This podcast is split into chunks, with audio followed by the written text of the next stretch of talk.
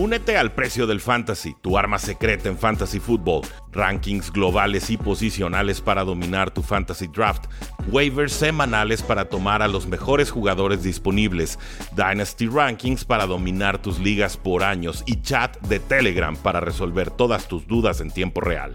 Visita stam.store diagonal precio NFL o da clic al link en este episodio para suscribirte.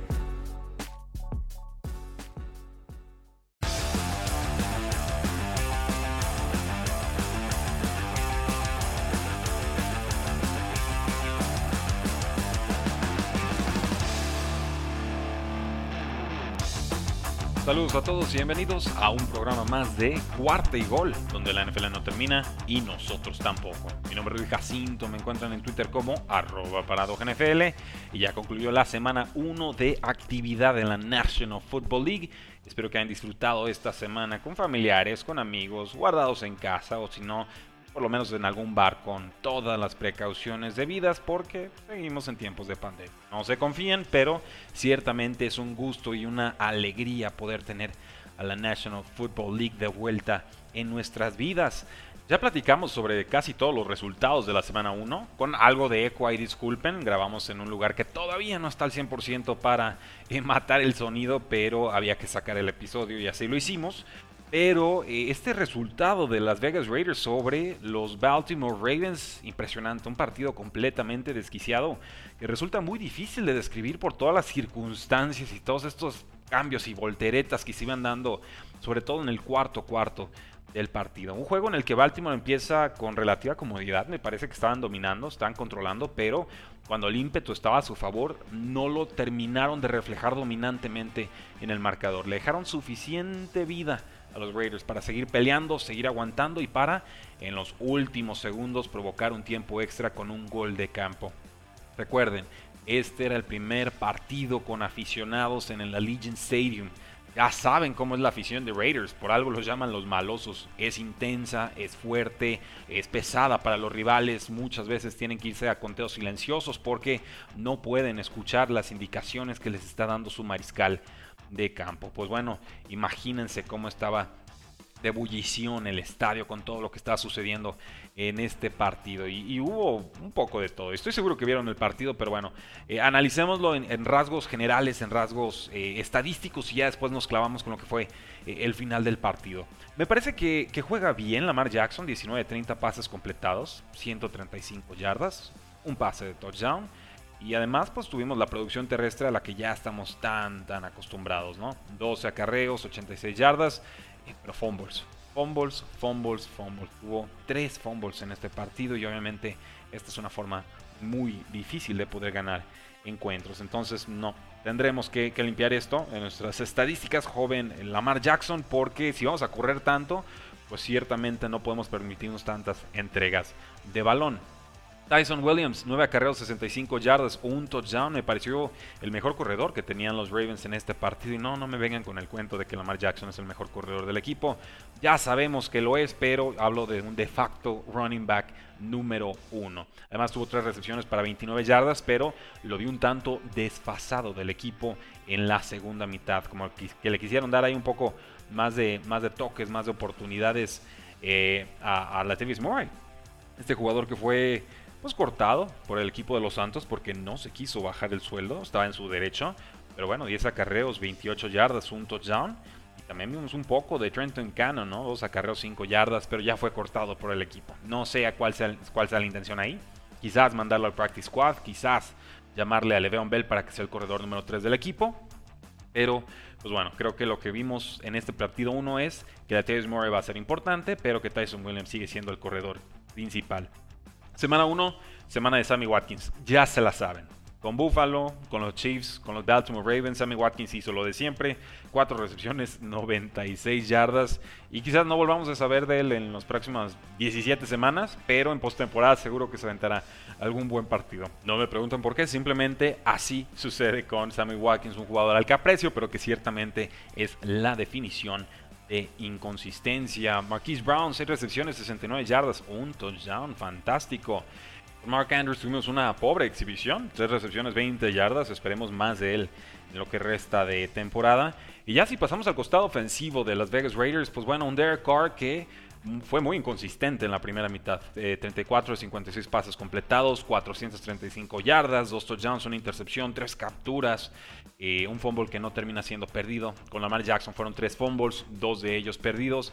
Eh, eh, inseguro Derek Carr, ¿no? Me parece que de alguna manera le está llegando la presión, le están llegando los blitzes, le está llegando el hecho de tener que estarle remontando a los Baltimore Ravens. Y es cierto, Baltimore también tuvo muchos problemas en su posición de tackles ofensivos. Ni Ronnie Stanley ni por supuesto Alejandro Villanueva, el ex Steeler, le pudieron ayudar, ¿no? Veíamos que una y otra y otra y otra vez lograban penetrar los defensivos de Raiders, ¿no? Carl Nassib y, y causaban toda clase de estragos. Tenemos que ver si esto fue porque la línea ofensiva de Baltimore es mala, porque no está al nivel, o porque el pass rush de Raiders va a ser así de fuerte. Entonces, ese es el tipo de datos o de tendencias que me interesa confirmar o desmentir en próximas semanas. Josh Jacobs 10 acarreos, 34 yardas. Dos touchdowns, buenísimo. Una recepción de 6 yardas. Josh Jacobs sigue sin ser factor en ligas PPR. No lo utilizan por aire, es una habilidad que tiene, pero está clarísimo que a John Gruden no le interesa explotarla. Ya si hablamos de, de Kenyon Drake, pues 6 acarreos, 11 yardas, 5 eh, recepciones para 59 yardas. Ahí es donde produjo más. Entonces, pues una, una situación comparable, similar a lo de Nick Chubb y Kareem Hunt con Browns, ¿no? Jacobs en primeras y segundas oportunidades, Kenyon Drake en terceras como jugador de relevo. Y pues ya está. Hasta nos dimos el lujo de ver a Marcus Mariota con un acarreo para 31 yardas. Por aire, Raiders, mucho que reportar. Darren Waller, 10 recepciones, 105 yardas, un touchdown. Como 20 targets le lanzaron al tight número 1 de Raiders, pero posiblemente con este volumen de trabajo también al tight end número uno para efectos de fantasy football. Aunque se llamen George Kittle o se llamen Travis Kelsey sus rivales, su competencia, con 20 targets por partido, cualquiera se convierte en el número uno de su posición. Brian Edwards aparece así al final del juego, cuarto, cuarto, tiempo extra, pero qué forma de aparecer.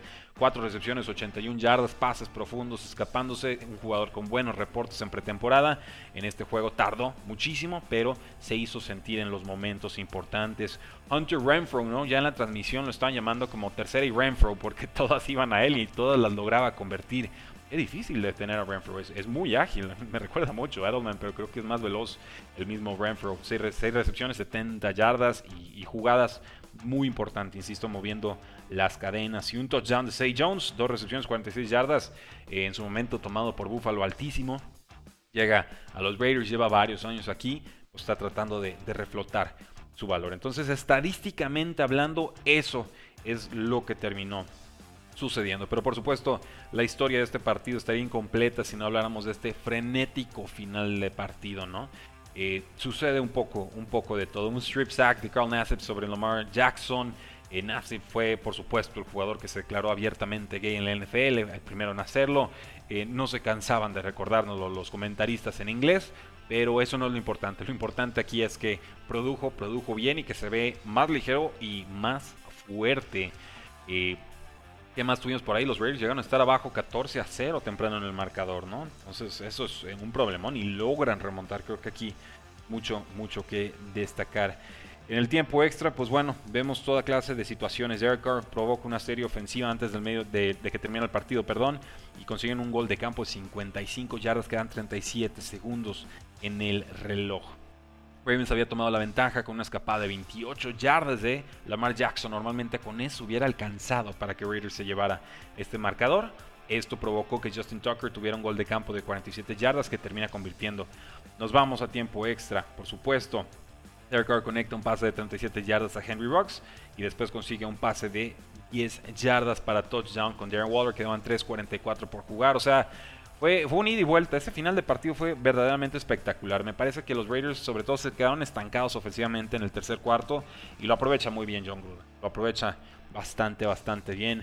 Raiders dos veces intentó convertir en cuarta oportunidad en la primera mitad. Y pues bueno, una de ellas terminó en touchdown de 35 yardas con Tyson Williams. La otra, pues fue una, una tacleada de KJ Wright en el segundo intento y no hubo absolutamente más que conseguir ahí. Raiders también eh, fue detenido en cuarta y una en una carrera de Josh Jacobs en la yarda 13 de Baltimore en el tercer cuarto. Entonces ahí pudo haber cambiado mucha de la historia. En fin, toda clase de situaciones, por supuesto la intercepción increíble, ¿no? En la yarda 1 ya la tenían hecha los, los Raiders un pase muy fuerte de Derek Carr le bota ahí en el casco a, Willie Snead. No, no alcanza ni a acomodar las manos porque fue un auténtico balazo, completamente innecesario. Era un touchdown automático y le metió mucha fuerza. Le bota en el casco, se va al cielo e intercepta Baltimore. Finalmente, pues bueno, Raiders consigue el resultado, celebran los aficionados. Victoria importantísima para Raiders. Tenían que ganar porque Chargers ganó su partido, porque Chiefs ganó su partido porque los Denver Broncos ganaron su partido y porque van a domicilio contra los Pittsburgh Steelers, que es un juego muy complicado, pero Raiders en fechas recientes, en temporadas recientes, le ha pegado a esta escuadra de Steelers. Así que no descarten que Raiders dé una segunda sorpresa temprano en esta temporada. Por su parte, Baltimore tendrá que recibir a los Kansas City Chiefs que le ganaron de forma emocionante a los Cleveland Browns. Entonces, cuidado Baltimore, de pronto ese inicio 0-2 amenaza en el horizonte y en una división tan complicada en la que para mí Cleveland es favorito y Steelers levantó la mano a tiempo. Híjoles, qué, difícil, qué difícil en verdad esta división. Hasta Bengals le pegó a los vikingos, ¿no? Los pongo todavía en un nivel aparte de los otros tres, pero por lo pronto en la tabla de posiciones, Baltimore está en el sótano. Veremos cómo evoluciona esta situación. En otras noticias, eh, poco que, reportar, ¿no? Raheem Mostert, 6 a 8 semanas fuera. Seguramente veremos a Elijah Mitchell y a Trey Sherman, un poquito de Jamichael eh, Hasty, a estos corredores que tiene San Francisco en un rol de rotación. Pero creo que sobre todo Elijah eh, Mitchell será el jugador a tomar en waivers esta semana. Será uno de los jugadores más seleccionados y se va a invertir un buen presupuesto por él, porque tuvo más de 100 yardas, un touchdown y porque lo hizo en tiempo limitado después de la lesión de Raheem Mostert. Con los Osos nos dice Matt Nagy que no. Le gustó lo que vio de Andy Dalton, que hizo un gran trabajo para lo que le pidieron en semana 1 contra los Rams. Esa es la cita. Y Andy Dalton tuvo, hizo un gran trabajo con lo que le pedimos. Entonces no.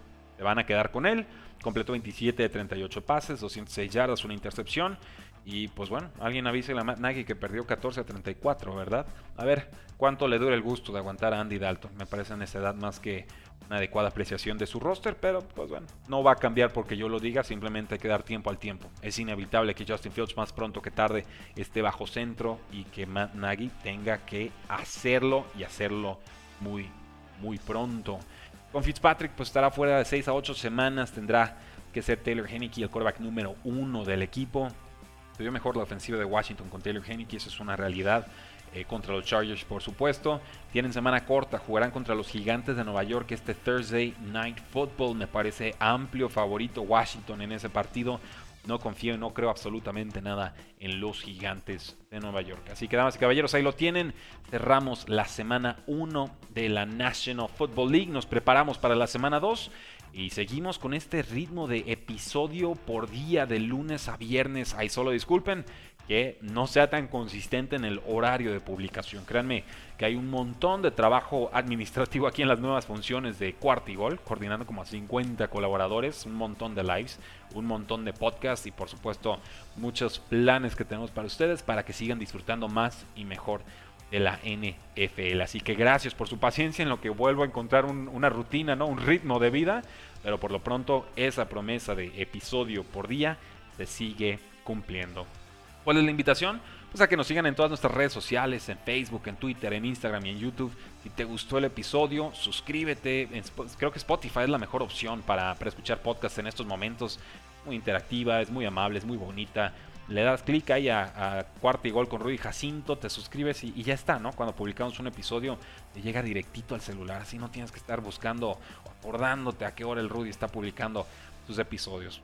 Te suscribes, te llega el episodio, lo escuchas cuando quieras y como quieras, como debe ser porque ustedes mandan. También los invitamos a que nos sigan en youtube.com diagonal cuartigol, muchos lives y muchos videos pregrabados que tenemos preparados para todos ustedes. Por supuesto, si tienes un equipo favorito, pues también búscalo en, Spotify. Lo más probable es que ya tengamos un podcast de ese equipo. Tenemos más de 20 y contando. Así que, damas y caballeros, sigan disfrutando su semana NFL, porque la NFL no termina y nosotros tampoco. Cuarto